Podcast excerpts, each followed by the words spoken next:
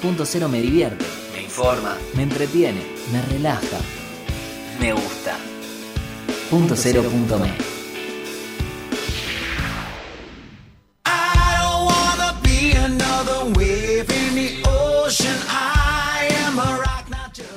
Hola a todos, ¿cómo les va? Segundo programa de Grandes Chicas.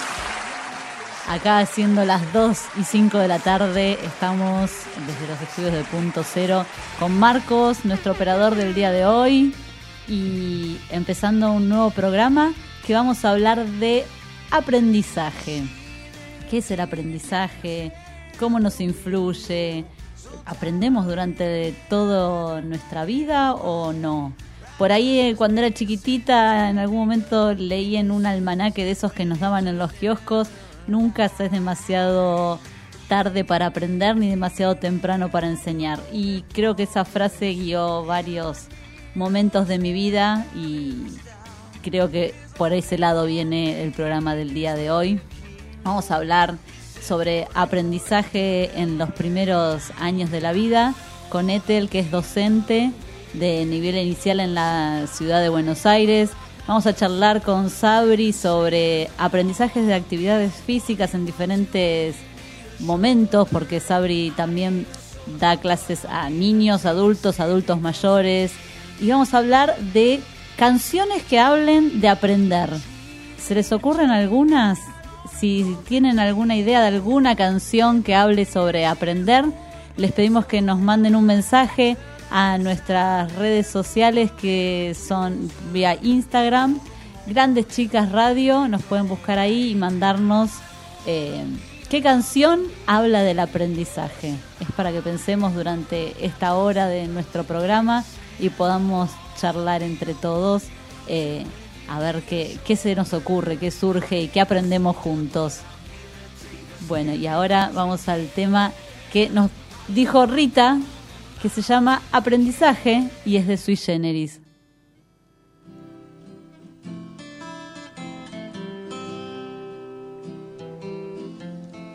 aprendí a ser formal y cortés, cortándome el pelo una vez por mes. Y si me plazó la formalidad, es que nunca me gustó la sociedad.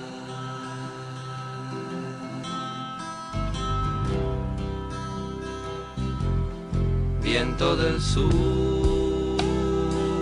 o lluvia de abril, quiero saber dónde debo ir. No quiero estar sin poder crecer, aprendiendo las lecciones para ser.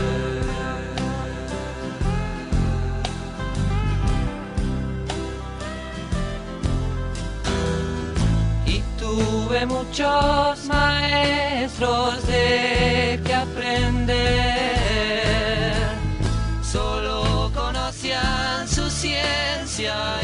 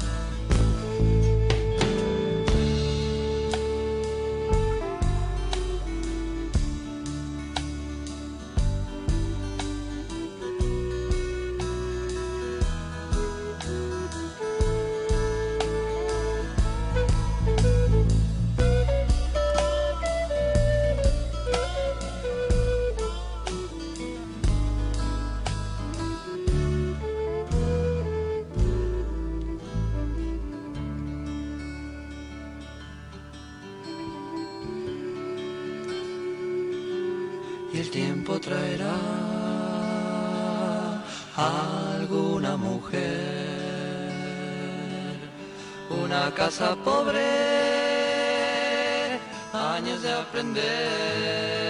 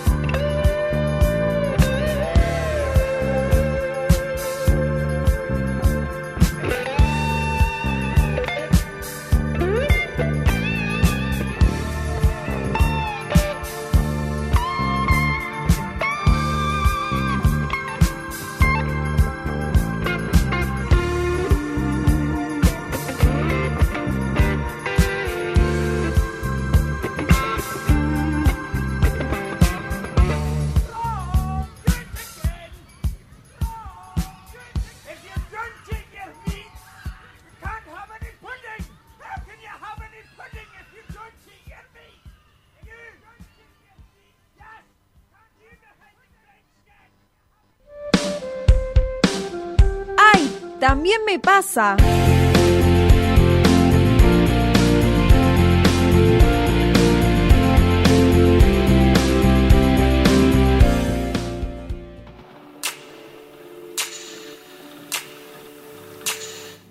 Bueno, y volvemos acá después de escuchar a Pink Floyd, que nos estaba diciendo de esta canción Manuel a través de nuestro Instagram que es una canción que habla sobre aprendizaje. Así que acá está la canción que pidió Manuel. Sabri, ¿andas por ahí? Hola Luciana, buen día, ¿cómo estás? ¿Cómo andás? todos.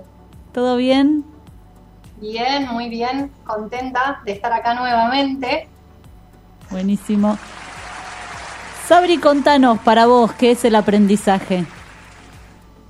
El aprendizaje, todo, todos los días. Digo, es un aprendizaje y trabajo enseñando desde muy chica. Empecé a los 17 años a enseñar a niños, siempre digo que de una forma eh, intuitiva, ¿no? Porque sin formación todavía, sin, grandes conocimientos, si bien vengo de una familia de, de docentes, de directoras de colegio y demás, eh, empecé así, de esa forma. Así que es parte de mi vida el enseñar y el continuamente estar aprendiendo, continuamente buscar eh, cosas nuevas, capacitaciones y aprender de los demás también, ¿no? Charlando, escuchando, eh, es parte de mi vida. Claro, así, así es la vida de los profes, este, y está buenísimo poder vivirlo así o no. ¿Te pone contenta vos vivir enseñando y aprendiendo? Sí, me encanta. Yo enseño, eh, le cuento a la gente que no, que no me conoce, obviamente, eh, enseño a alumnos y enseño a profes también, capacito a profesores. Y capacitar también a profesores eh, es muy lindo, ¿no? Porque también es como ir un poco más allá todavía, es como dejar una semillita tuya que se va de alguna forma reproduciendo y, no es limitarme solamente a mis alumnos. Así que me encanta también eh, esto, ¿no? De capacitar a otros profesores. Es un desafío, ya hace algunos años que lo hago. Hoy en día, lamentablemente, lo hago desde casa, digo lamentablemente porque en su momento viajaba por todo el país, conocí provincias hermosas, conocí gente hermosa, costumbres, así que cómo no me va a gustar. Era hoy divertido eso. formato virtual, pero bueno, eh, sí, me encanta. ¿Lo virtual también te trajo una apertura al mundo? Lo virtual trajo mucho, trajo mucho para todos. Primero que es una nueva experiencia, eh, toda nueva experiencia, todo lo que es nuevo, que uno no sepa hacer o no lo hacía, es productivo, más allá de que a uno le cueste a veces, reniegue, no sea igual, tiene, tiene sus beneficios. A mí me genera realmente mucha satisfacción dar una capacitación y en simultáneo estar hablando con gente de Ushuaia, con gente de Corrientes, con gente de Córdoba, con gente de Jujuy y que estemos todos al mismo tiempo compartiendo ese momento. Es algo que antes no se daba y Claro. la realidad es que la virtualidad me lo permitió a mí y a un montón de personas, ¿no? A mí me pasa que mm, cuando estoy dando algún taller o cuando estoy con algún paciente en el consultorio, eh, aprendo yo de ellos. Por más de que el objetivo con el que fui fue enseñar eh, fotografía, enseñar lectoescritura eh, o dar algún taller de alguna cuestión, eh, salgo enriquecida y salgo aprendiendo. ¿Te pasa a vos? Me pasa mucho mm, más con los niños y con los adultos mayores. A mí en particular. Eh, con, con la gente más grande tengo muchísima afinidad. Me encanta escucharlos. Me encanta saber sus experiencias de vida.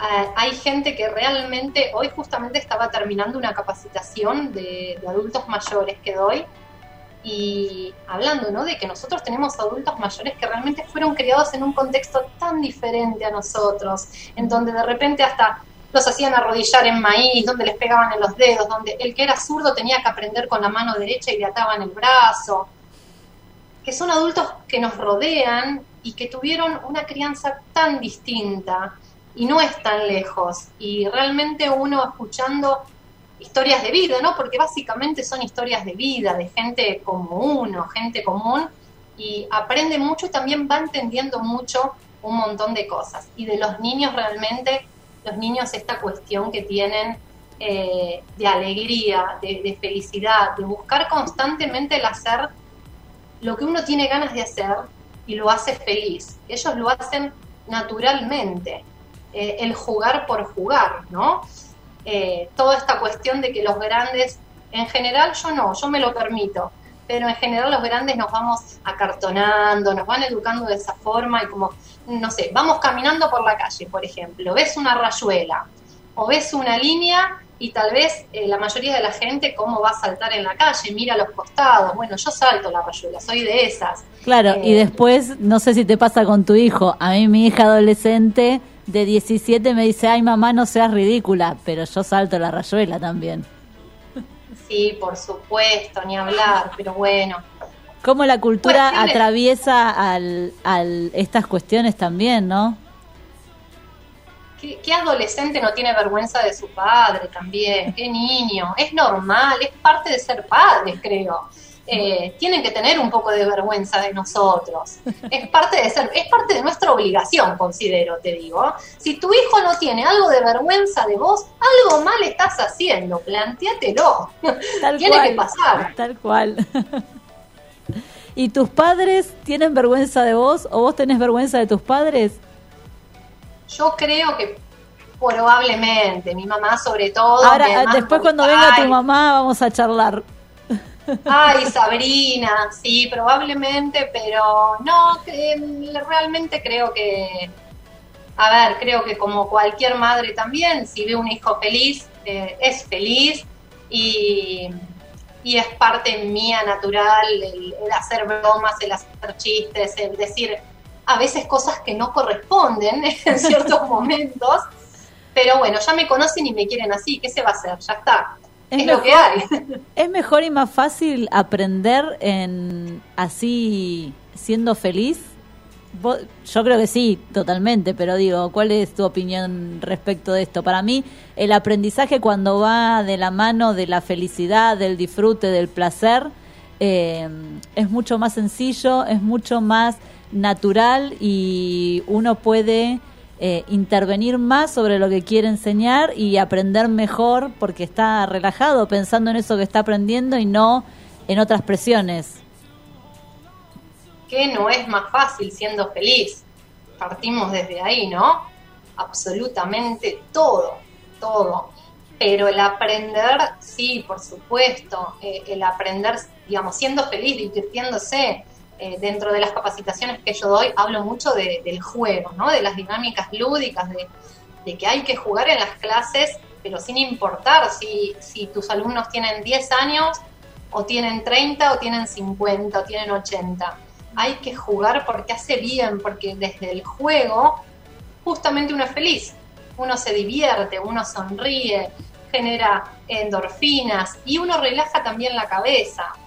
Hay veces, a mí me, me- me ha pasado de que cierto ejercicio, cierto movimiento, una persona no lo puede hacer porque tiene temor, porque tiene miedo por alguna patología preexistente, ¿no? Porque la cabeza también nos juega muchísimo en contra.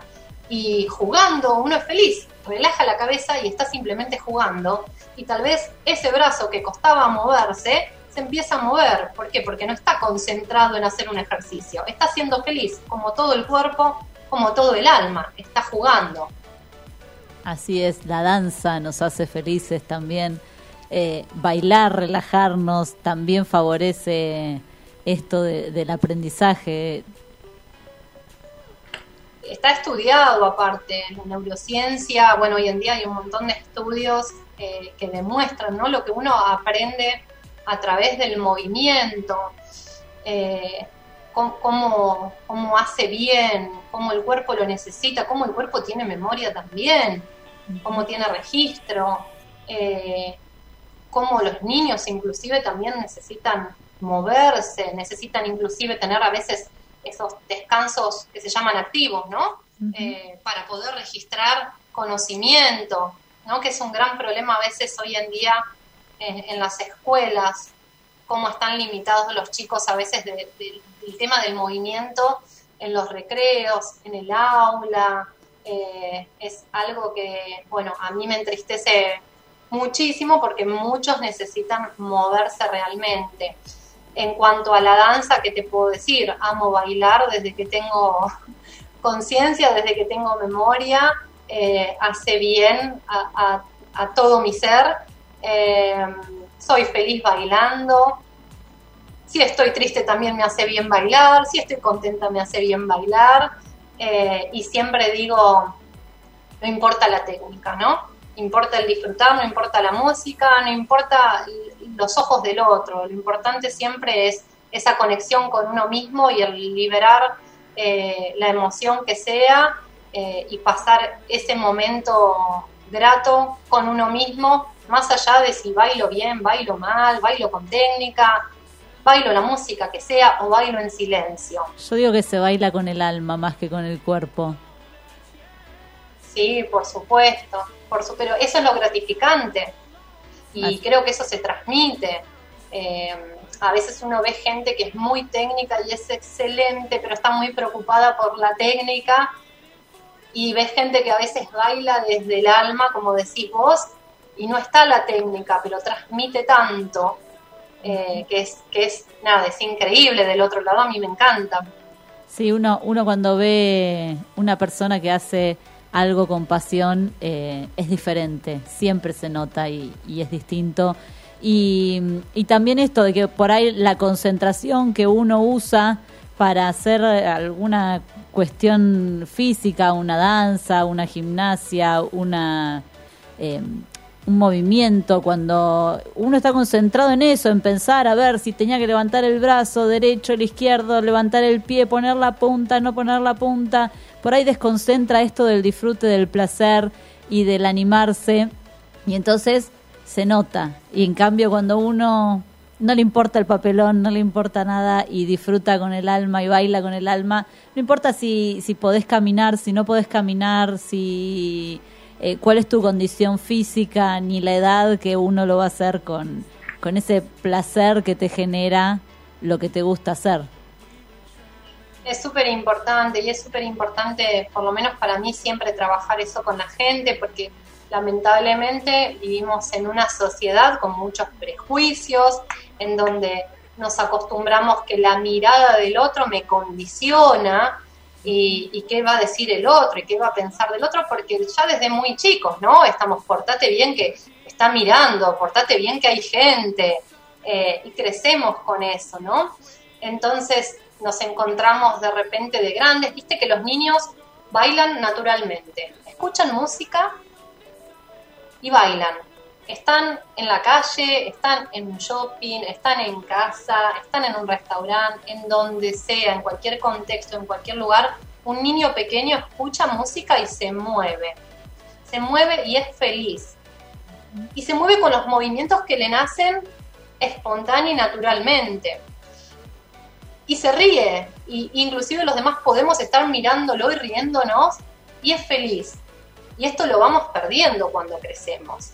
Eh, de repente, ¿cómo me está mirando el otro? ¿Qué pensará el otro? ¿Lo estoy haciendo bien? ¿Lo estoy haciendo mal? ¿Esto no lo sé bailar? Nos condiciona y nos limita muchísimo en todos los aspectos de la vida, ¿no? Pero con la danza pasa eso, con el baile pasa eso, que condiciona mucho eh, el cuerpo, también las mujeres ni hablar, ¿no?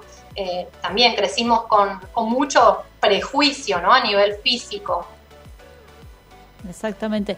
Y después cuando son adultos mayores, ¿vos notás la diferencia? Porque a mí me pasa en los, en los talleres que cuando pasa cierta edad, eh, me animaría a decirte 60, eh, vuelven a tener esa vitalidad y esas ganas y esa, ese no me importa nada que tiene un niño de 4 o 5 años y se mandan a, a disfrutar. Eh, es más, te dicen, mira, a mí ya no me importa, yo quiero ser feliz los pocos días que me quedan de vida. Y vos decís, pero sos joven, no sabés eh, si te quedan pocos días. Bueno, no, no importa, yo perdí toda vergüenza. Eh, si me quiero poner esto, me lo pongo. Si quiero bailar, bailo. Si quiero decirlo, lo digo.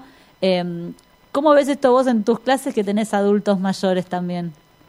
tal cual como lo decís vos, y es esto que uno aprende muchísimo, ¿no?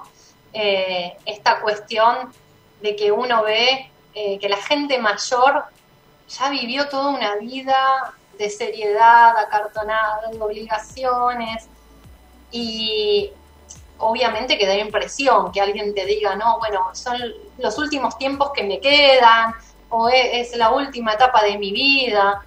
Eh, nadie tiene la vida comprada, ¿no? Por supuesto, a cualquiera nos puede pasar algo en cualquier momento, pero uno se da cuenta que tienen esa conciencia, tienen esa experiencia, porque tienen esos años vividos, y porque realmente en la mayoría de los casos se dan cuenta de que no se permitieron muchas cosas y que no estuvo tan bueno y que ya tienen una edad en donde quiero pasarla bien, quiero ser feliz, quiero disfrutar, no me importa nada, eh, quiero pasarla bien y es esa la premisa. Entonces se permiten volver a jugar como cuando eran niños.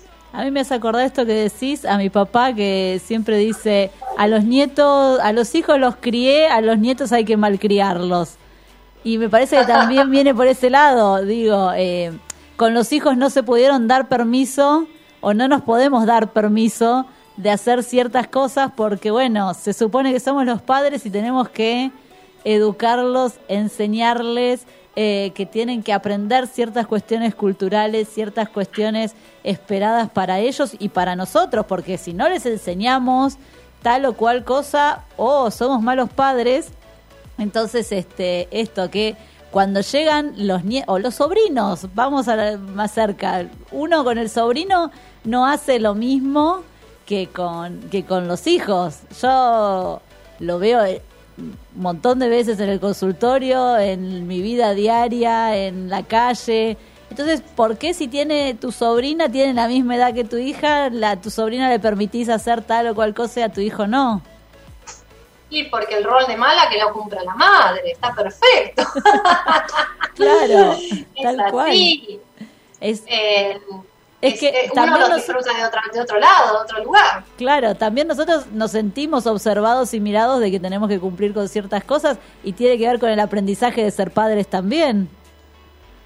Por supuesto, sí, y qué difícil, ¿no? El aprendizaje de ser padre, ¿no? Eh, cómo, cómo uno va aprendiendo sobre la marcha, sobre las macanas que se manda, va aprendiendo con cada hijo, va aprendiendo como a través de que pasan los años, eh, cuánto, cuánto uno a veces mira para atrás y dice, "Uh, qué bueno esto y esto podría haberlo hecho de otra forma, ¿no? Eh, pero va, qué sé yo, desde mi lugar realmente como yo soy así también, hay muchas cosas que siempre a mi hijo siempre traté de- de inculcarle esto, ¿no? No dejes nunca de jugar, no dejes nunca de hacer lo que te haga bien, por supuesto con, con las responsabilidades que, tiene que ir llevando en su vida con, con su edad, eh, pero siempre teniendo esta premisa. Eh, yo hablo mucho del juego porque siento que, que es, es- es lo que nos condiciona y es lo que eh, fuimos perdiendo. Viste que en alguna época de la sociedad, en algún momento, estaba permitido, porque obviamente, porque el tiempo de juego era un juego, un tiempo de ocio, era tiempo que no era productivo, que no había ganancia económica. Entonces era improductivo. Y hay ciertos juegos, si vos pensás, que a través del tiempo socialmente eh, fueron bien vistos, como por ejemplo el ajedrez, el dominó. En algunas casas jugar a las cartas, en algunas casas las cartas tampoco estaban bien vistas. Con Eran respecto a las social- cartas, eh, Sí. el otro día hablábamos con un grupo de adultos mayores qué pasaba con el truco y los hombres. Esto de que Ajá. el truco era el juego para el hombre y la mujer era rarísimo, la mujer que supiera jugar al truco. Acá Diego, el director de la radio, tiene las cartas para jugar al truco ahora. Vamos a- en el corte nos, nos mandamos una partidita. Eh, pero esto de, de que no todos los juegos podían jugarlo todas las personas. No, por supuesto, por supuesto. Y vos fíjate eh, cómo a través del tiempo esto se fue modificando. Hoy en día nos encontramos con una generación promedio 30, 40 años ya de gamers, mayormente hombres. que digo, es la nueva forma establecida y bien vista que un hombre de 30 años tenga una, dos, tres, cuatro consolas, se junte los fines de semana a jugar con los amigos, y eso es juego. Y socialmente, en esa generación, hoy ya está, no es raro, digamos. No está mal visto que se junten de esta forma a jugar, porque en realidad se juntan a jugar. Sí, pero con un con una cuestión que pasa por debajo que es bueno, estamos generando contenido. Ojo con esa. Digo, no nos permiten ser eh, libres de decir me junto a jugar porque tengo ganas de juntarme a jugar. No, me junto a jugar para generar contenido o para aprender este juego para después venderlo a YouTube, para después hacer el stream en tal lado. Si vos hablas de eso, creo que lo- la peor parte se la llevan los niños. El juego libre, el juego espontáneo, es un tipo de juego que se está perdiendo. Siempre digo que hace algunos años atrás, vos a una criatura la sentabas en una mesa, le dejabas el rollo de papel higiénico, una caja, una cinta, un par de papeles, y la criatura te armaba un robot, una casa, un juego, armaba algo. Vos sos un niño hoy en día, le pones lo mismo adelante y lo dejás y te lo tira por la cabeza prácticamente. Y atrás de eso viene el me aburro, me aburro, ¿qué hago? ¿Qué hago? El juego libre está, está realmente comprometido para, para los niños eh, y realmente es algo preocupante para mí, lo veo, no sé qué es lo que va a pasar, pero es preocupante y es tristísimo eso que está pasando justamente. Y este es el tema que vamos a hablar después de esta canción que va a sonar ahora con Ethel, que es docente de nivel inicial, y nos va a contar un poco qué pasa con el juego y los niños, el aprendizaje y los niños. Y bueno, en un ratito charlamos con ella.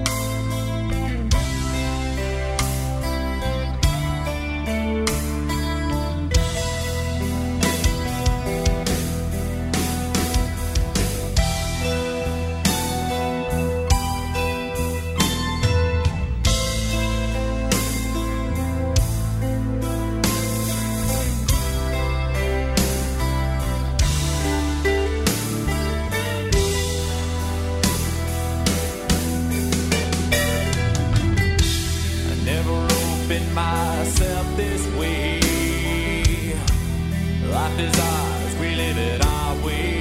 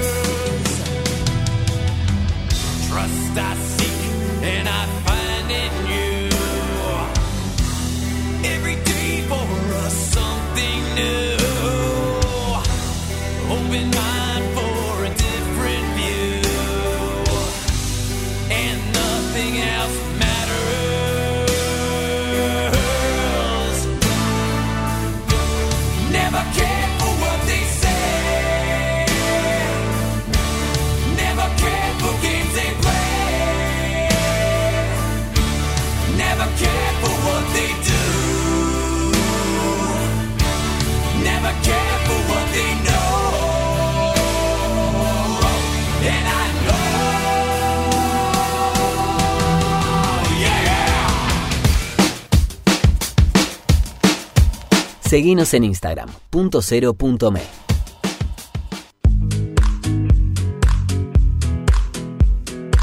Centro Médico Integral Fitzroy. Más de 45 años de experiencia en medicina laboral, gestionando de forma integral exámenes en salud, control de ausentismo, servicio médico en planta, higiene y seguridad y programas de bienestar laboral. Centro Médico Integral Fitzroy. Trabajamos por la salud de su empresa.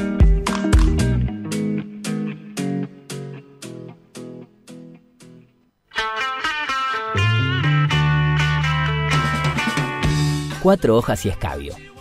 Recomendaciones musicales, análisis histórico y todo lo que querés saber del mundo del rock.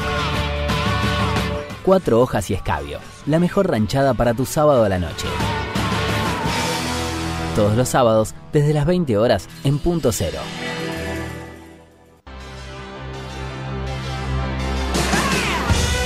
Endo, remeras personalizadas y con mucha onda para mostrarle al mundo lo que llevas adentro. Elegí el diseño que más te guste y tené tu Endo. Seguinos en Instagram y Facebook, Endo Shirts.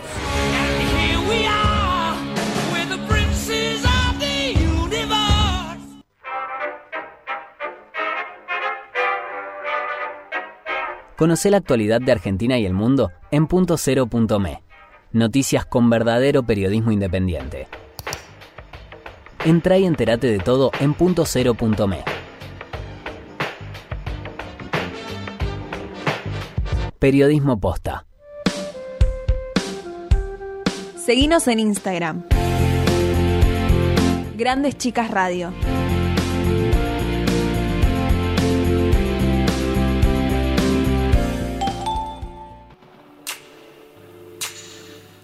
Bueno, y seguimos acá. Ahora sí. Hola, Ethel, ¿cómo te va? Hola Ethel, bienvenida. Hola, muchas gracias. ¿Cómo están? Todo bien. Qué bueno que pudimos vencer a la tecnología y pudiste conectarte. Sí. Por suerte, sí. No, no, no enganchaba, pero bueno, ya está, ya lo solucionamos. Bueno, Ethel, contanos. Eh, Lo mismo le pregunté a Sabri al principio. Yo conté qué es el aprendizaje para mí, le pregunté a Sabri, ¿qué es el aprendizaje para vos? Eh, es algo que lo construimos día a día. eh, no porque estemos del otro lado somos los dueños de todo. Así que para mí es algo que vamos construyendo día a día y que vamos aprendiendo minuto a minuto. Y sobre todo con la realidad que nos atraviesa hoy, que es muy diferente a, a las otras infancias a las cuales yo estaba acostumbrada antes que les venía escuchando. Eh, así que bueno, nada, es algo que se viene aprendiendo y se aprende día a día, minuto a minuto para mí.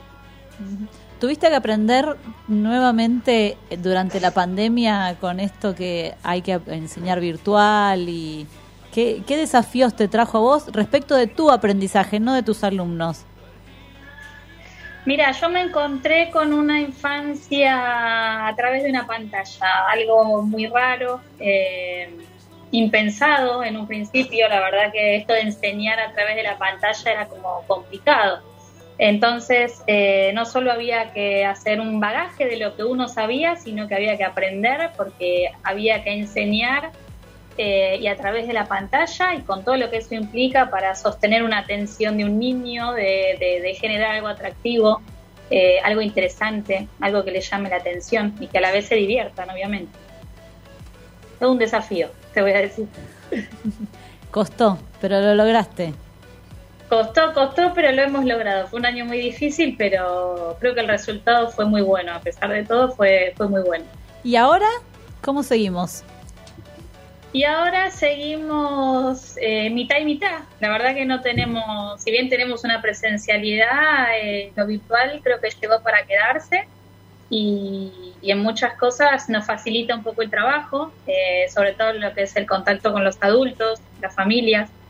Eh, pero creo que desde la presencialidad todavía seguimos teniendo ciertas cosas que nos quedaron de, de- de- desde la virtualidad, nos quedaron como, como en el tintero. Así que yo creo que quedó, llegó para, para quedarse y, y ellos ya, los chiquititos eh, saben, lo tienen como incorporado naturalmente. Creo que es algo más de los adultos esto que nos cuesta, pero los chiquititos lo tienen incorporado, ¿no? La, la verdad que esos son, son un- una, una infancia que nació con esto de la, de la tecnología, así que para ellos es mucho más fácil. Vos contanos eh, en dónde trabajas, no en dónde trabajás, sino en qué nivel trabajás, eh, edades, con los chicos que estuviste el año pasado, los de este año. Eh, mira, trabajo en un jardín eh, acá en Capital. Eh, tengo a cargo un grupo de dos años. Eh, son nenes nuevos, no, no son los que tuve el año pasado.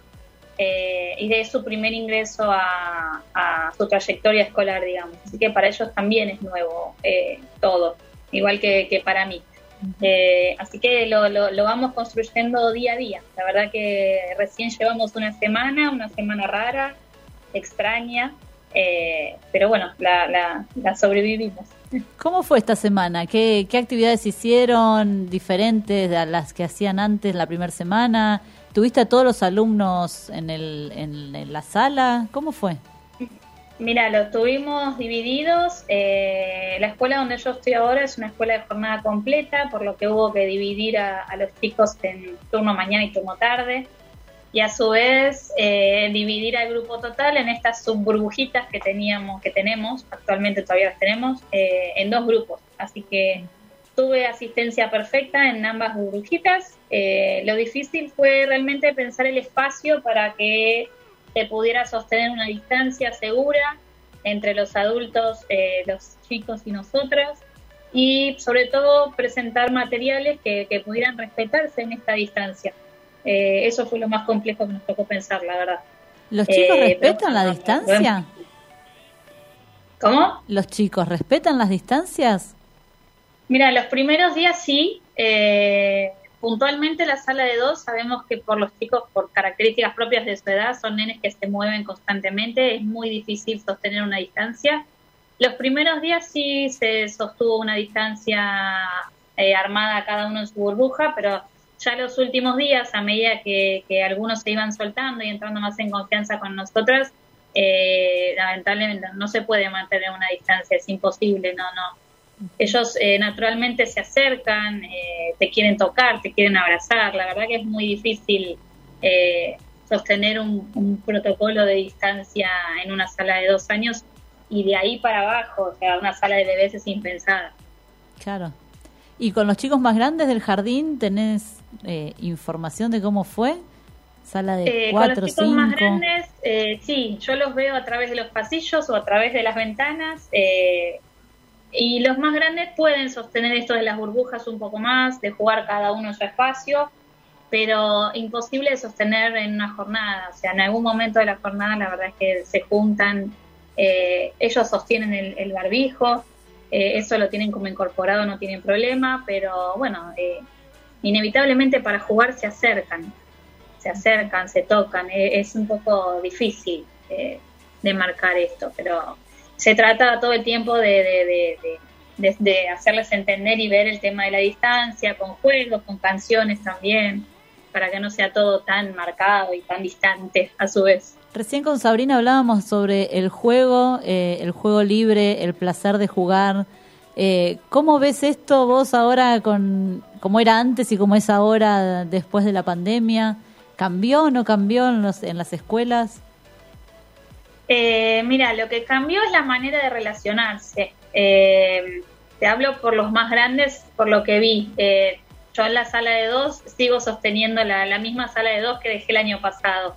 Eh, salvo en los primeros días que, que como en toda adaptación lógicamente tienen esta cosa de, de- de miedo y distancia todavía, pero por ejemplo ayer después de una semana de vernos todos los días eh, estaban mucho más sueltos, se acercan, quieren jugar, te quieren integrar al juego, te acercan a objetos, eh, no sé, te pasan un teléfono y vos inevitablemente lo agarrás y decís hola, ¿cómo estás? eh, toda- o sea, atendés el, el teléfono. La verdad que no, no, no pude no participar del juego. Sobre todo los chiquititos. Por ahí los más grandes eh, hay un juego más distanciado, pero ya te digo, durante la jornada es imposible sostener una distancia en tres horas. Es, es muy difícil.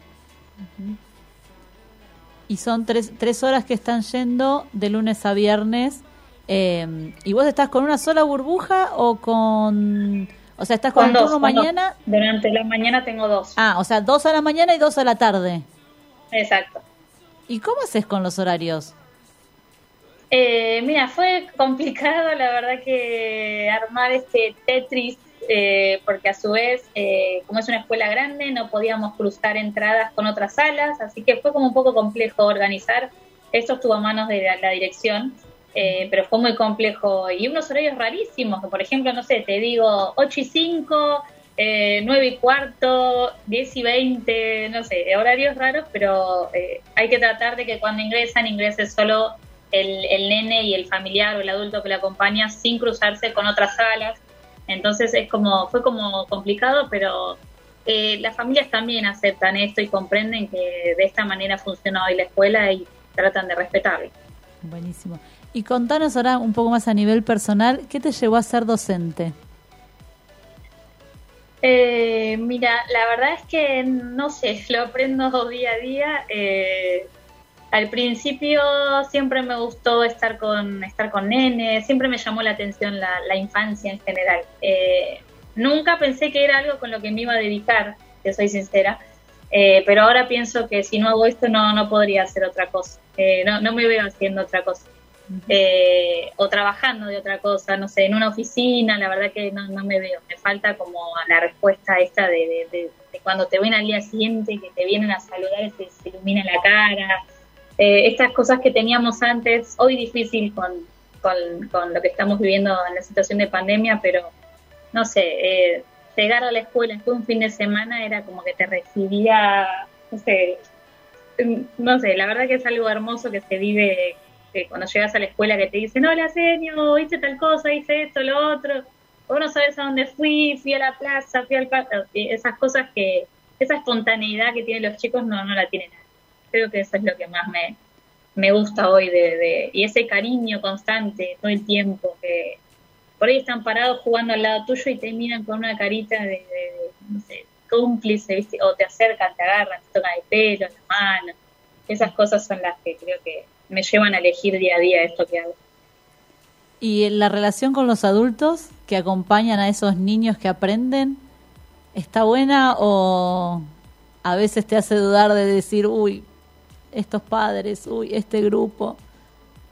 No, siempre tenés alguna experiencia difícil, complicada, pero la realidad es que la adaptación es de todos. El- este famoso periodo de adaptación o periodo de inicio es de todos. Es eh, un poco de los adultos, familiares eh, que acompañan, esto de conocer a una nueva persona que a la larga termina queriendo el niño un montón.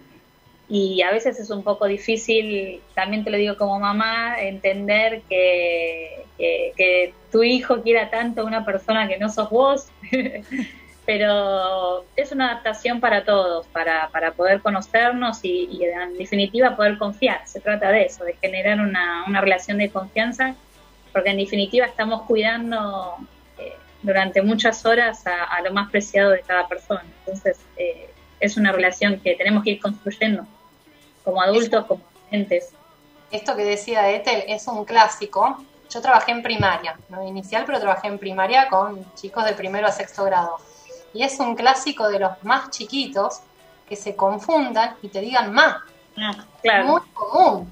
Porque no, pasa a ser eh, realmente una segunda mamá. Vas a compartir mucho tiempo a escucharlos. Yo la verdad, este el primero, eh, te quiero felicitar. Eh, a, toda docente, todo docente argentino realmente es una tarea loable. eh, los admiro, los respeto.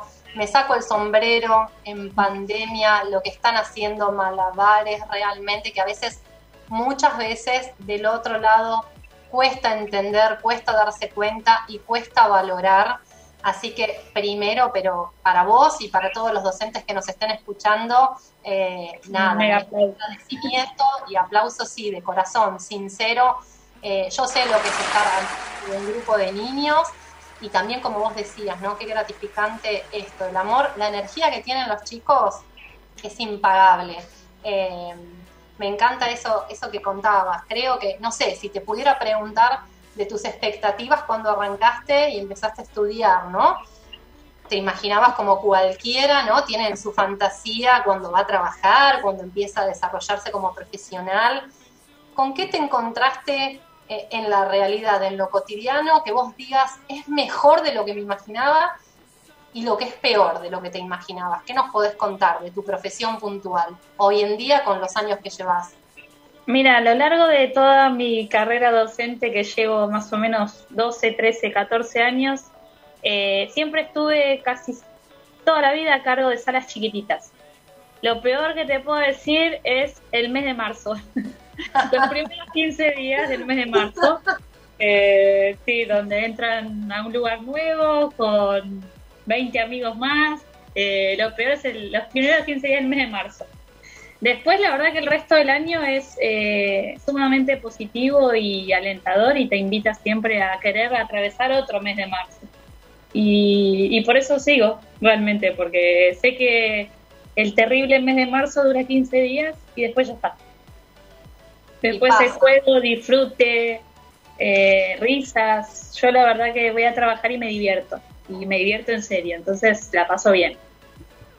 Es que hay que divertirse, es así, hay que jugar con ellos, es así tal cual. Y esto que decías, qué difícil lo debes haber notado el trabajar con nenes chiquitos socialmente, cómo cambió, me imagino, con nenes de dos años. El tema de los pañales, hay un montón de cuestiones que en 10 años cambiaron, que uno no puede asistir Sí, a ningún niño. A mí son cuestiones que me frustraron mucho como profe eh, de trabajar en colegio con el tiempo. Eh, les cuento tal vez a los que están escuchando como profe en una escuela, hoy en día hay directivas inclusive en la que uno no debe abrazar a un niño, no debe andar haciéndole un peinado a una nena. Uno como maestra, como profe, viene con una trenza y todas las nenas quieren una trenza. Eh, y es así, pasamos a ser, ¿no? Como, como decía Ethel, ¿no? Que nos miran con ese amor, ese cariño. Y estas cuestiones sociales que cambiaron tanto, para mí la verdad que siempre fueron... eh, estoy contestando un poco lo que te pregunté a vos, ¿no? Cómo fue cambiando y, qué difícil desde el ser docente y desde la persona que es uno, desde el amor que le brinda y tener que hasta a veces como limitar el cariño que ellos quieren brindarnos por todas estas cuestiones eh, sociales, ¿no? Que están pasando y con los más chiquitos ni me imagino un chico se ensucie, se haga pis, que haya que cambiarlo y verse limitado en todo eso.